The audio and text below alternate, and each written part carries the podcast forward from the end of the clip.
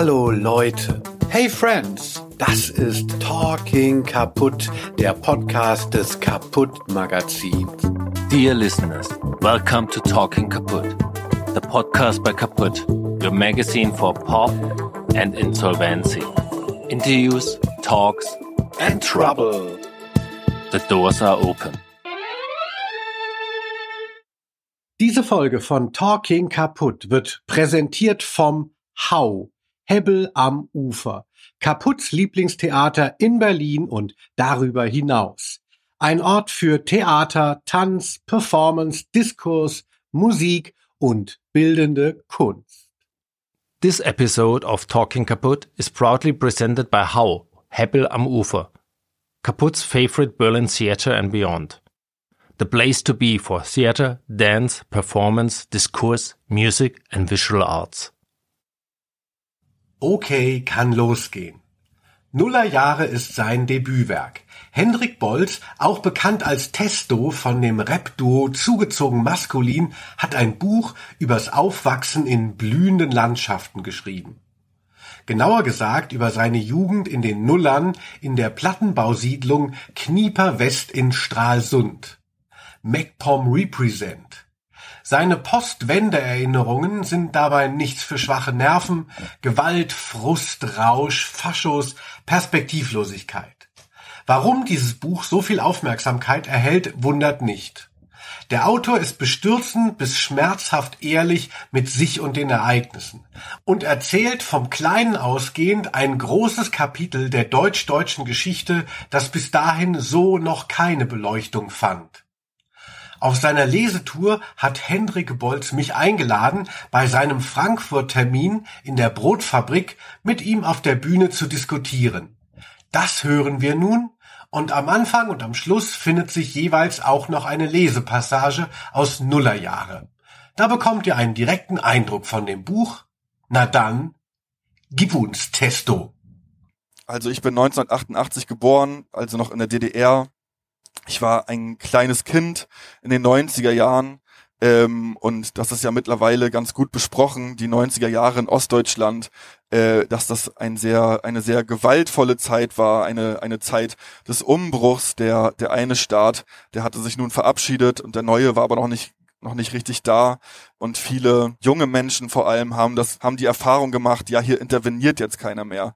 In großen Teilen des Ostens kommt keine Polizei richtig oder wenn sie kommt, kommt sie zu spät und sind zu wenig Typen im Auto und die bleiben sitzen und die haben irgendwie keine richtige Durchsetzungskraft und scheinbar äh, regiert jetzt hier die Gewalt und der Stärkere und er kommt auch noch damit durch. Der Stärkere war dann eben in großen Teilen des Ostens, waren das eben rechte Jugendgruppen, junge Neonazis und sowas auch bei mir, äh, in meinem Umfeld, in meinem Plattenbauviertel.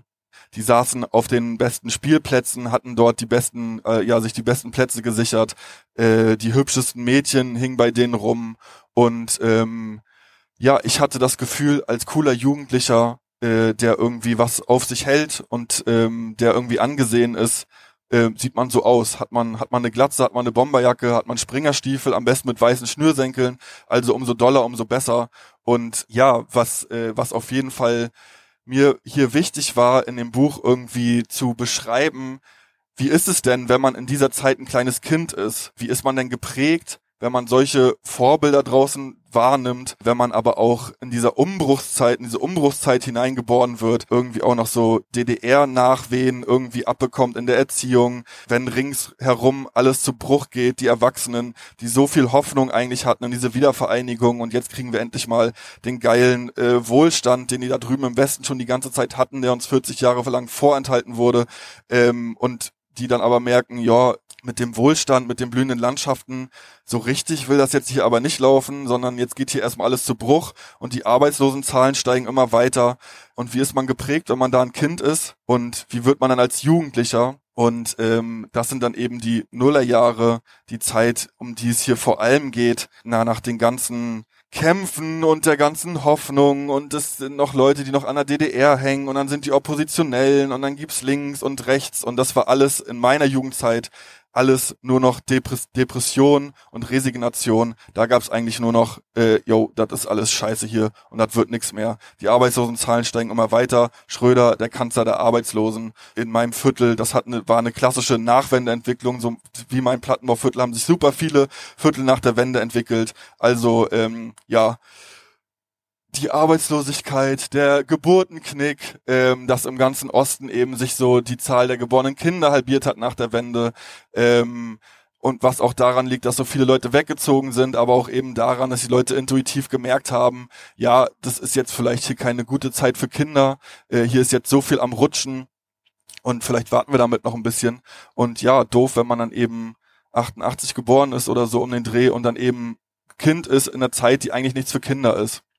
Und ähm, ja, um das hier mal so ein bisschen noch bis äh, greifbarer zu machen, will ich mal eine Episode vorlesen, die so ein bisschen äh, ja am Ende der 90er spielt. Und zwar fahre ich zum Kung-Fu-Training durch mein Viertel. Äh, dieser Episode gehen längere Ausführungen über kindliche Masturbation voraus. Ähm, die würde ich uns jetzt ersparen. Ich habe die einmal äh, vorgelesen in Dresden. Irgendwie hat sich's ganz komisch angefühlt. Ich verstehe gar nicht warum. Und ich springe jetzt direkt in diese Fahrt rein. Im Keller riecht es nach frischer Wäsche. Eine Nachbarin hat dort gerade ihre nasse Kleidung auf die quer durch den kahlen Raum gespannten Leinen gehängt. Ich hole mein Fahrrad und treffe für den gemeinsamen Weg Caro und eine Freundin von ihr aus dem Nachbarblock. Wir trainieren eigentlich in derselben Gruppe. Sie waren aber schon seit einer ganzen Weile nicht mehr da.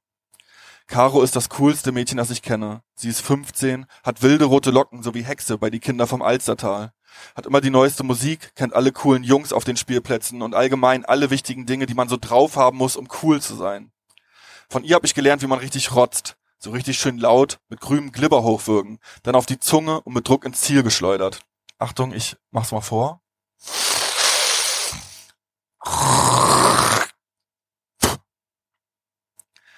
Von ihr habe ich gelernt, wie man richtig klaut. Einfach in die Tasche stecken, so als ob einem die Dinge schon gehören. Dann ganz ruhig rausmarschieren.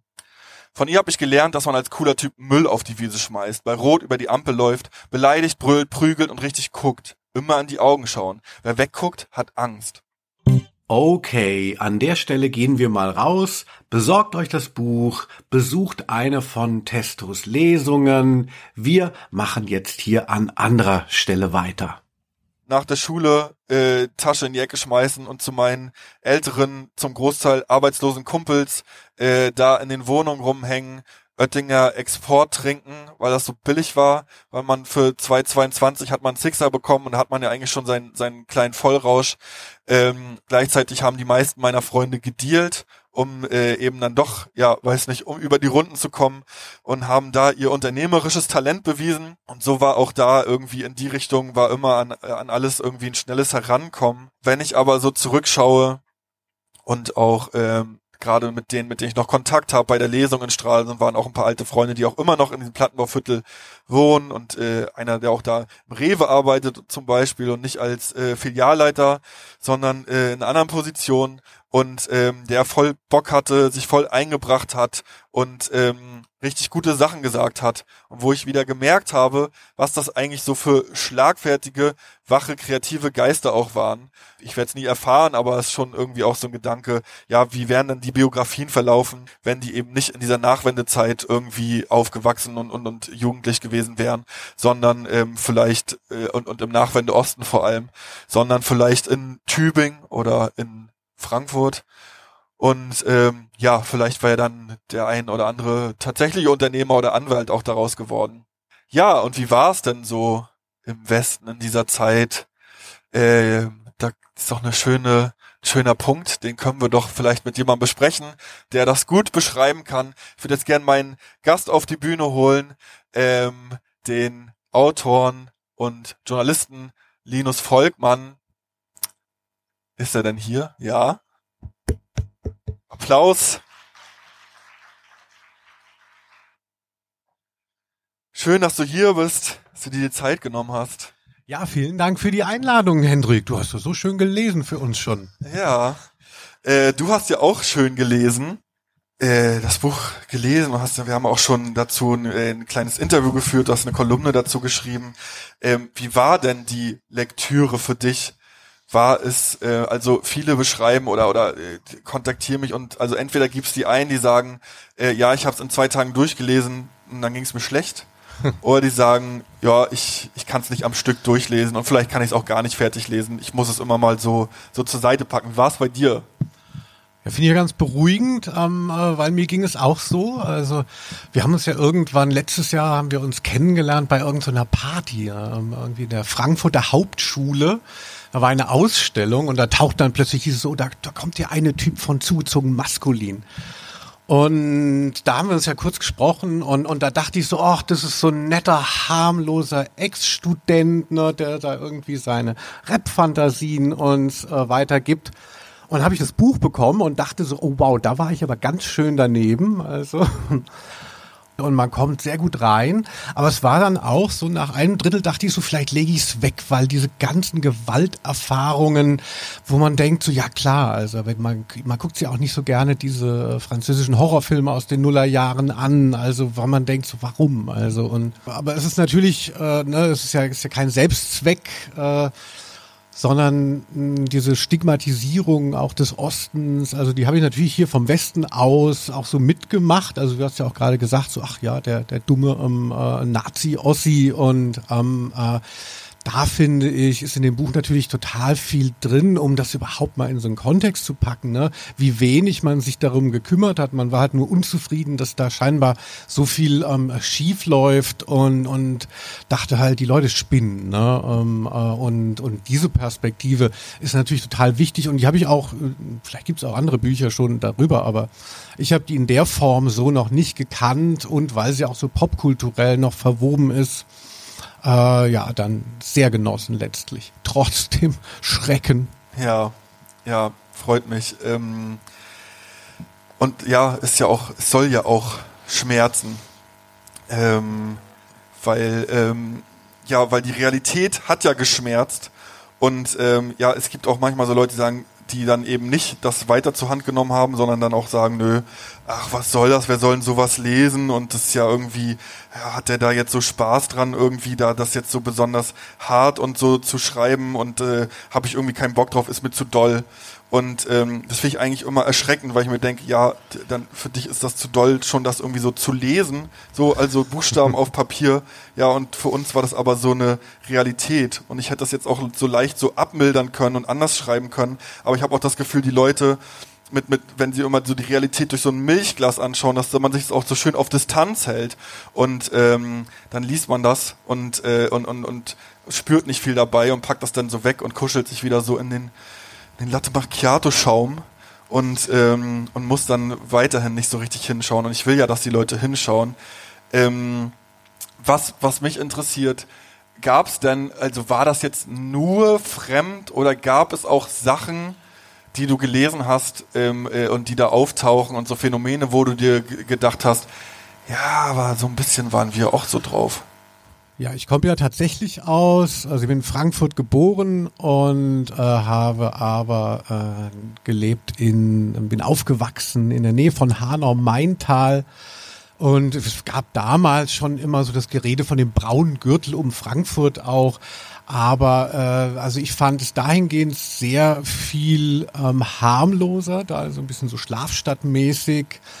Aber ich hatte auch, ich war ein sehr ängstliches Kind und hatte auch immer Angst vor irgendwelchen Aggressoren und ähm, äh, das soll jetzt nicht blöd klingen, aber so bei uns, dann war es irgendwie so, wir hatten immer Angst vor den Griechen, also oder ich zumindest dann aus dem und dann weiß ich noch, dass ich wie deine Figur in der ähm, in dem Buch dann habe ich auch Karate, habe ich dann gemacht, so dieser so ein verzweifelter, etwas ähm, äh, starksiger äh, Typ da, so mit zwölf, dreizehn gehst du da zum Karate und ähm, merkst natürlich, wie sollst du da, ähm, ne, das kann ja auch keine Wunder wirken, aber klar, dieses Selbstbewusstsein, was einem da so fehlt für dieses Aufwachsen in, in so vermeintlich unkontrollierten Zusammenhängen.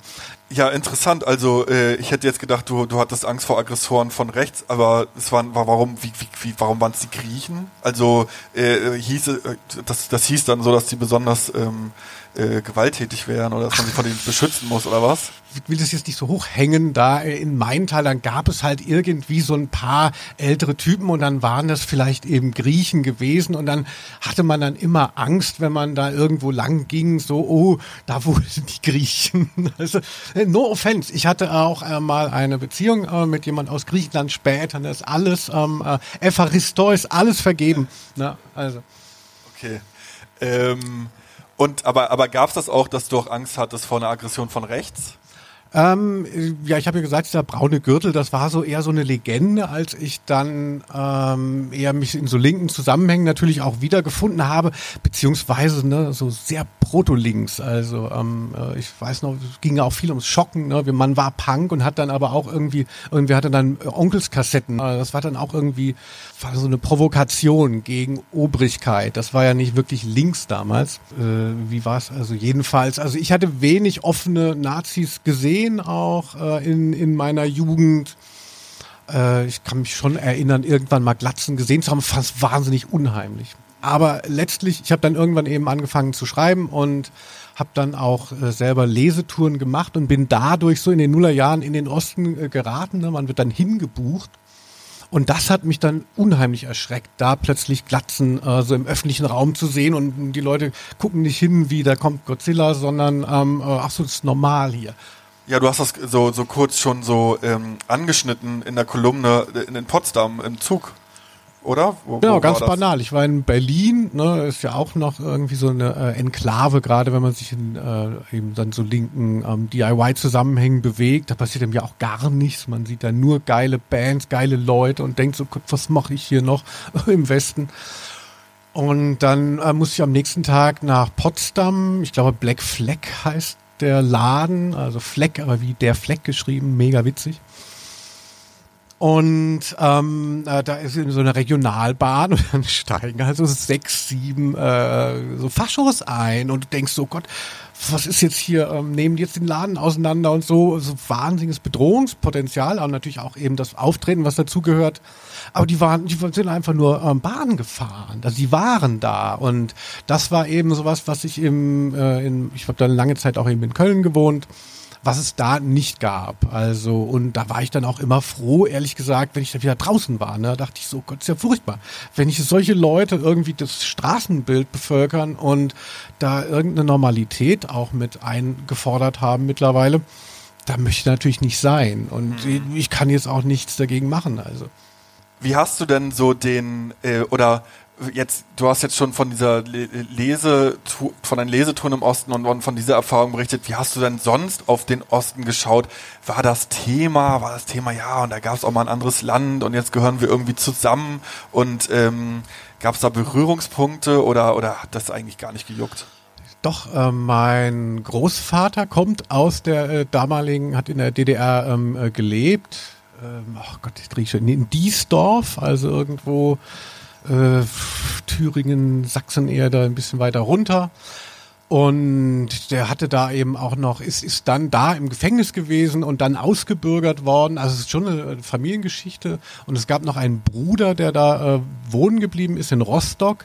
Da war ich dann auch als Kind schon noch zu DDR-Zeiten, so ganz knapp bevor die DDR abgeschafft wurde, war ich da auch nochmal gewesen. Wie war das?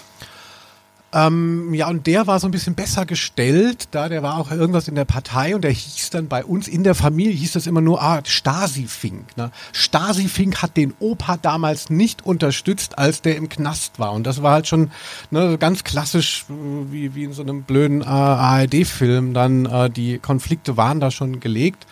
Und dann war ich eben einmal bei Stasi-Fink in Rostock und das war halt eben 1988, also, was ich erinnere.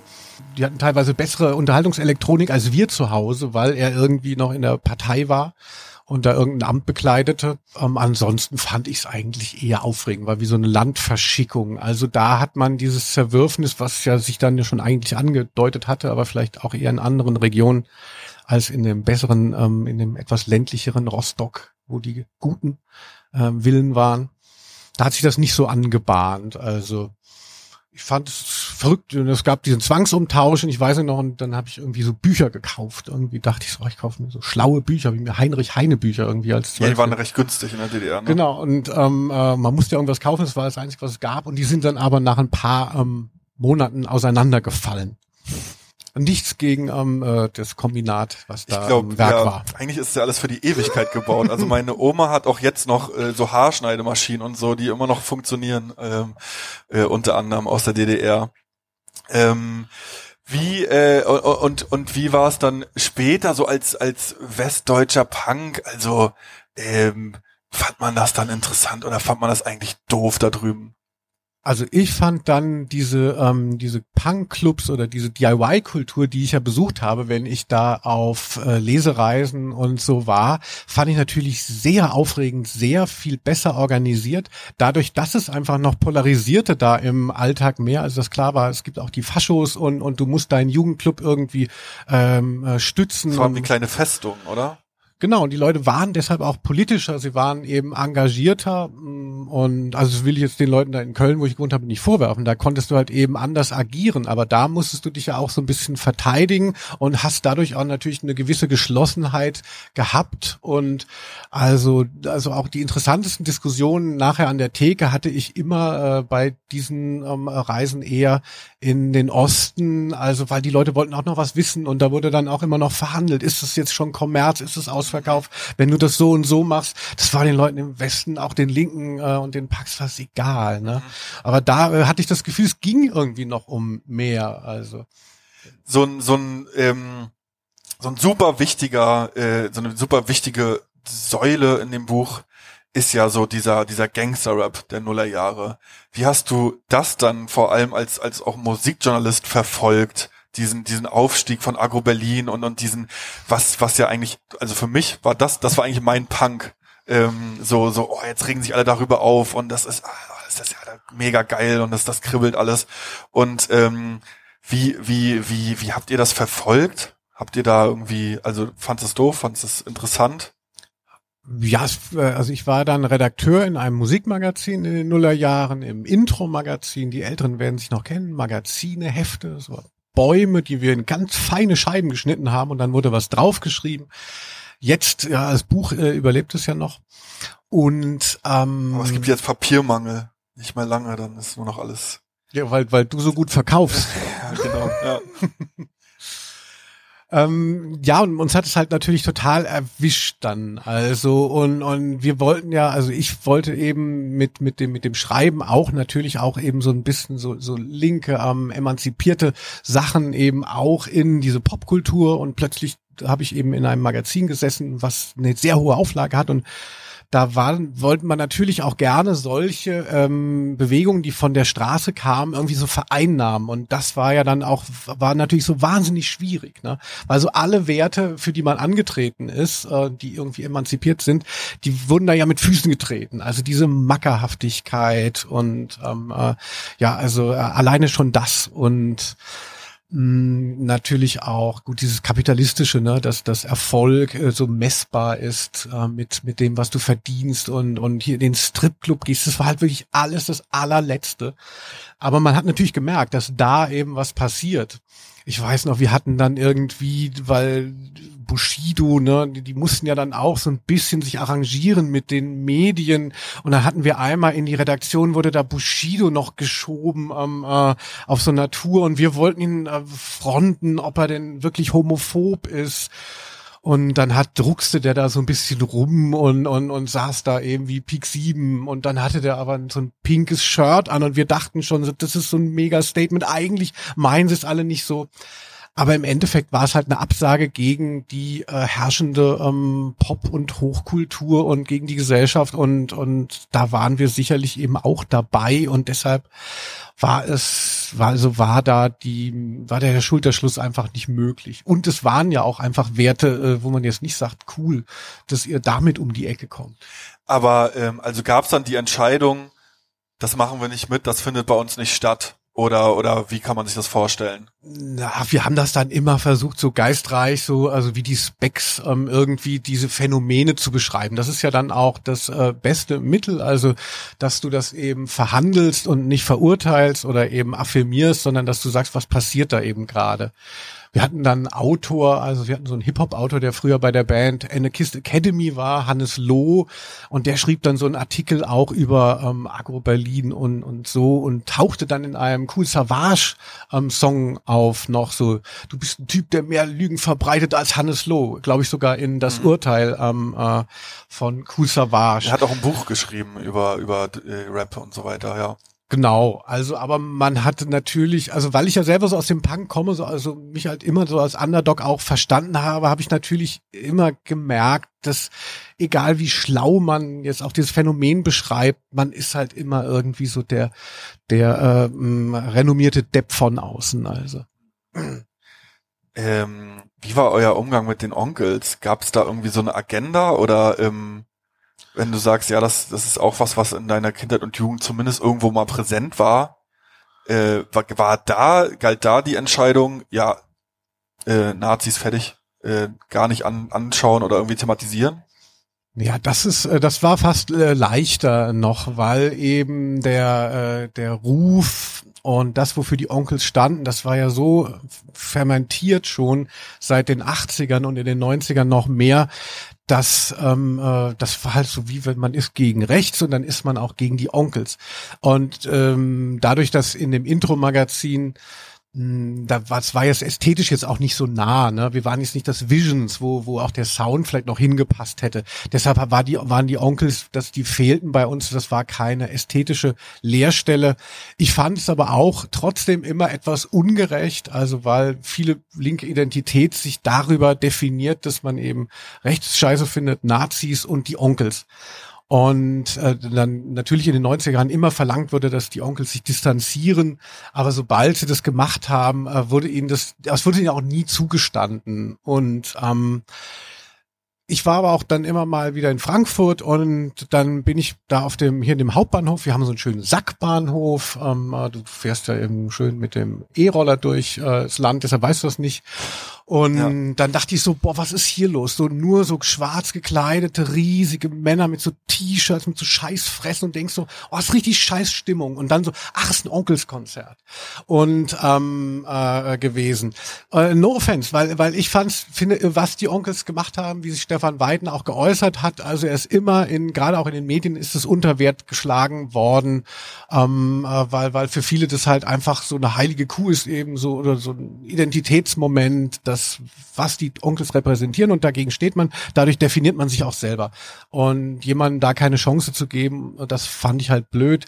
Andererseits, also diese Onkelskultur, die ja immer noch gelebt wird, äh, wenn ich die eben, wie gesagt, dann auch immer mal auf der Straße sehe, so, oh, da denke ich auch nicht so, ja, ach Gott, ihr tut mir so leid, sondern so, äh, ähm, Grüße an, äh, Gott, gehen jetzt alle Onkels-Fans oder, oder, oder, oder kommt ihr erst? Ja. Ja, ich finde, also distanzieren sich seit Jahrzehnten und ähm, so, ja, gerade wenn man sich so Inhalte anschaut, ja, da findet man auf dem, in einem klassischen Gangster-Rap-Song findet man eigentlich mehr faschistische Inhalte als ähm, ganzen Övre der Onkels seit den, seit den 90ern. Irgendwie. Ähm, ja, irgendwie ein bisschen un ungerecht, denke ich mir. Und, ja, ihr müsstet die mal in euren Podcast holen. ja, genau. Ja. ähm, und Du willst die ganze Zeit deine eigenen Fragen rausholen. Ne? Äh, ich habe schon aufgegeben. um, äh, ich bin ja eben gewohnt, eher Fragen zu stellen. Also Im Buch taucht es auch auf, so Tokyo Hotel zum Beispiel. Und ich finde das total symptomatisch für so diese Stimmung damals auch äh, in, in, in Gesamtdeutschland. Ähm, ja, dass da einfach so eine so eine Teenie-Band aus Magdeburg da irgendwie so Musik macht und eine ganze Nation sich irgendwie auf die einschießt und äh, was ist denn das überhaupt und der Sänger, so sieht doch kein Kerl aus und da irgendwie auf den rumhackt und das einfach so so durchgewunken wird und keiner irgendwie aufsteht und sagt, ey, sag mal, seid ihr eigentlich alle bescheuert? Was was was was macht ihr hier eigentlich gerade? Und ähm, wie, wie, wie war das für dich ein Thema? Hast du das verfolgt? Ja, Tokyo Hotel zu vereinnahmen, das war wiederum natürlich sehr viel leichter, ne? also weil da ja diese ganzen Codes bedient werden, ähm, die eben sonst da nicht reinpassen. In deinem Buch heißt es ja auch, glaube ich, so, dass dann gesagt wird, so, der hat noch nie auf richtig auf die Schnauze bekommen. Das ist furchtbar, also. Ja, voll. Also, ähm, ja, man hat sich eigentlich äh, äh in der Welt gegenseitig mit, mit Schlägen erzogen, dass man sich, äh, dass man schön in der Gruppe bleibt, ähm, kollektiv. Und, ähm, und wer ja irgendwie zu individuell ist, also das ist ja sowieso schon ganz dubios, ganz suspekt und ähm, äh, ja, der, der hat das noch nicht gelernt. Und eigentlich, eigentlich, wenn, wenn man sagt, ja, guck mal, so sieht jemand aus, der hat noch nie richtig, der, der noch nie richtig auf die Schnauze bekommen hat, ähm, der sieht nämlich aus wie eine Schwuchtel oder wie ein Lappen oder was weiß ich. Und dann lachen wir alle, weil wie gut, dass wir schon alle so viel auf die Schnauze bekommen haben und ähm, dann echte Kerle geworden sind. Äh, ja, schlimm. Ja. Ja, aber das, das wäre jetzt auch so eine Frage äh, von mir. Ähm, äh, wir betrachten das jetzt, es heißt ja auch Nullerjahre, also man, man geht ja ein Stück zurück, ähm, äh, man guckt sich die Vergangenheit an. Wie sehr begleitet dich denn dieses Gewaltding heute noch? Also ist das jetzt quasi, hast du das in Stralsund dann zurückgelassen? Ich meine, du bist ja immer noch in so einem äh, Rap-Game, wo es ja auch darum geht, irgendwie krass zu sein und ihr seid zwar ein bisschen schlauer dann, ähm, ohne euch zu nahe zu treten, äh, in, in den Texten, aber, ja, aber ihr seid ja, jetzt, nicht. aber ihr seid jetzt nicht hier Meinst so, ähm, äh, es ist ja jetzt Was nicht so heißen? Romantic Rap, also es geht ja auch schon, ähm, äh, also ist ja schon nicht nicht ohne bei zugezogen maskulin. Wie wie wie wie weit ist es so eine Zäsur gewesen? Wie weit ist es noch da? Äh, gar nicht mehr da in meinem aktuellen Leben. Ähm, tatsächlich gerade vorher nochmal so drüber nachgedacht. So meine letzte ähm, Prügeleien ähm, das war zum einen, äh, ich weiß nicht mehr welche jetzt wirklich die letzte war. Einmal bin ich, äh, da habe ich schon in Berlin gewohnt, dann bin ich 2009 äh, ähnlich wie hier so dieser Rahmen nochmal mit zwei ähm, zwei Mitstudenten äh, Zelten gefahren und haben haben da alte Freunde getroffen und ähm, der Abend endete in der Massenschlägerei bei bei der Strandparty wird vielleicht irgendwann nochmal, werde ich das nochmal ausführlich irgendwo aufschreiben, weil das auch nochmal ganz gut markiert, wie irgendwie, also, ja, weiß ja nicht, dass man, also trotz meines Wegzuges, dass ich noch lange auch irgendwie ähm, mit diesen Themen irgendwie beschäftigt war. Äh, und dann der, äh, in Berlin habe ich mich eigentlich nur einmal geprügelt und das war im, im Rosis in so einem Club und ich war da auch wiederum mit ähm, mit zwei Kommilitoninnen und ähm, mit der einen hatte ich da auch irgendwie so ein bisschen was hat so angebandelt und äh, sie hat aber so die Strategie gehabt, wenn sie im Club geht, nimmt sie kein Geld mit, sondern ähm, sie flirtet irgendwie mit Typen und lässt sich dann von den Drinks ausgeben. Und ähm, einer hatte dann auch so ein paar mehr Drinks ausgegeben und dann ist sie aber zu mir rübergewandert und hing da mit mir rum und hatte sich so gegenübergesetzt und gemault und dann, äh, ja, die Fotze, Schlampe, bla bla bla. Und dann bin ich so hin und dann ähm, äh, habe ich ihn geschubst und habe ich ihn eine reingehauen, sodass er durch so eine Durchreiche da geflogen ist und äh, habe mich super heldenhaft gefühlt und habe mich äh, total gewundert, dass sie dann aber so meint, so hey, sag mal, was ist mit dir los? Also das kann, geht ja wohl gar nicht und ist überhaupt nicht cool und und so weiter. Und solche Erfahrungen haben auch äh, irgendwie ja dafür gesorgt, dass ich dann das so reflektiert habe. Aber ähm, ja, ich habe äh, ich habe lange habe ich noch Gewalt und ähm, so Härte so überhöht, ähm, weil ich immer noch nicht, oder weil ich das erst lernen musste und spüren musste, dass ich sicher bin und dass ich nicht mehr alles alleine regeln muss und dass es dafür eine Polizei gibt. So, diese Erfahrung durfte ich halt irgendwie äh, in meiner Kindheit und Jugend nicht machen, dass es so diese, diesen Überbau gibt und dass es auch einen Grund hat, äh, warum es so eine Institution gibt, die halt das Gewaltmonopol hat und dass nur so auch ein zivilisiertes Zusammenleben möglich ist. Und ähm, ja, das hat irgendwie gedauert. Und ich dachte immer, ja, ich muss ja hart sein und gewalttätig sein, weil sonst ähm, ja kann mir ja jeder irgendwas tun.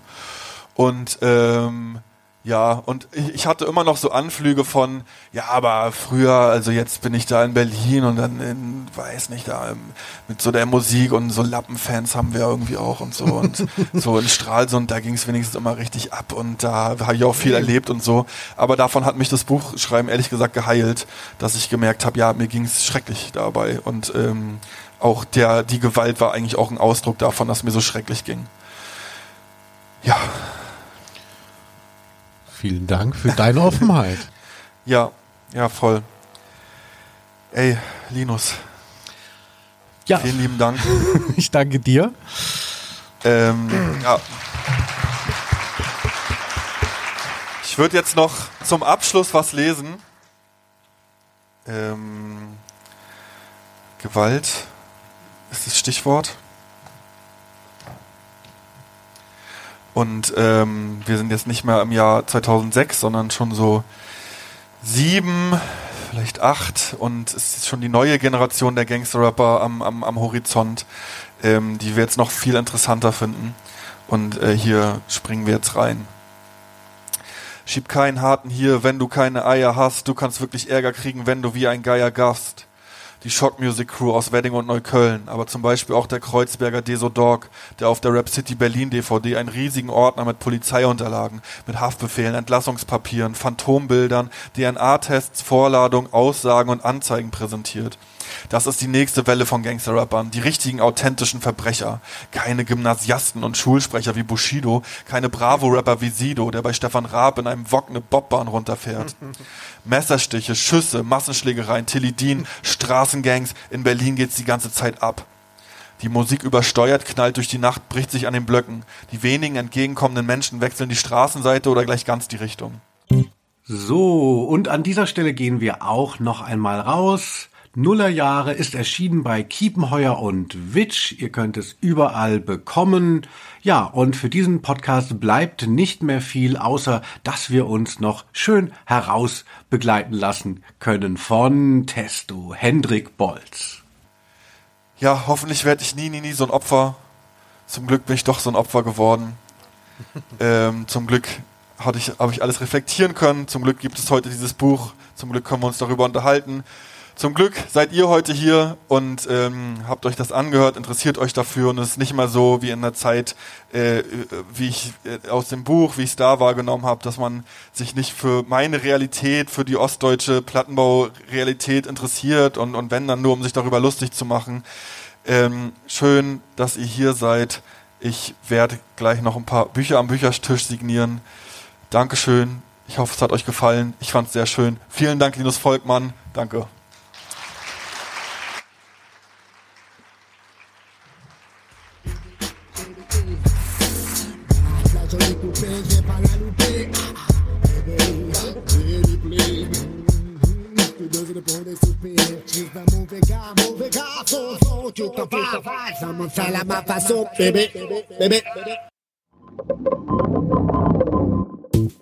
Das war es für diese Episode. Danke fürs Zuhören. Das war Talking Kaputt.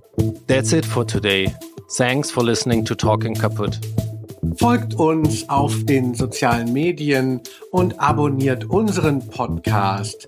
Make sure to follow our podcast on your favorite streaming platform and get notified whenever we publish a new one. Bis zum nächsten Mal. Speak soon. Bye bye.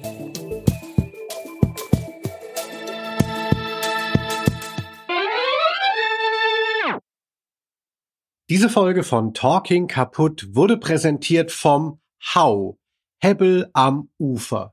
Kaputts Lieblingstheater in Berlin und darüber hinaus. Ein Ort für Theater, Tanz, Performance, Diskurs, Musik und bildende Kunst. This episode of Talking Kaputt was proudly presented by Hau, Hebbel am Ufer, Kaputt's favorite Berlin theater and beyond. The place to be for theater, dance, performance, discourse, music and visual arts.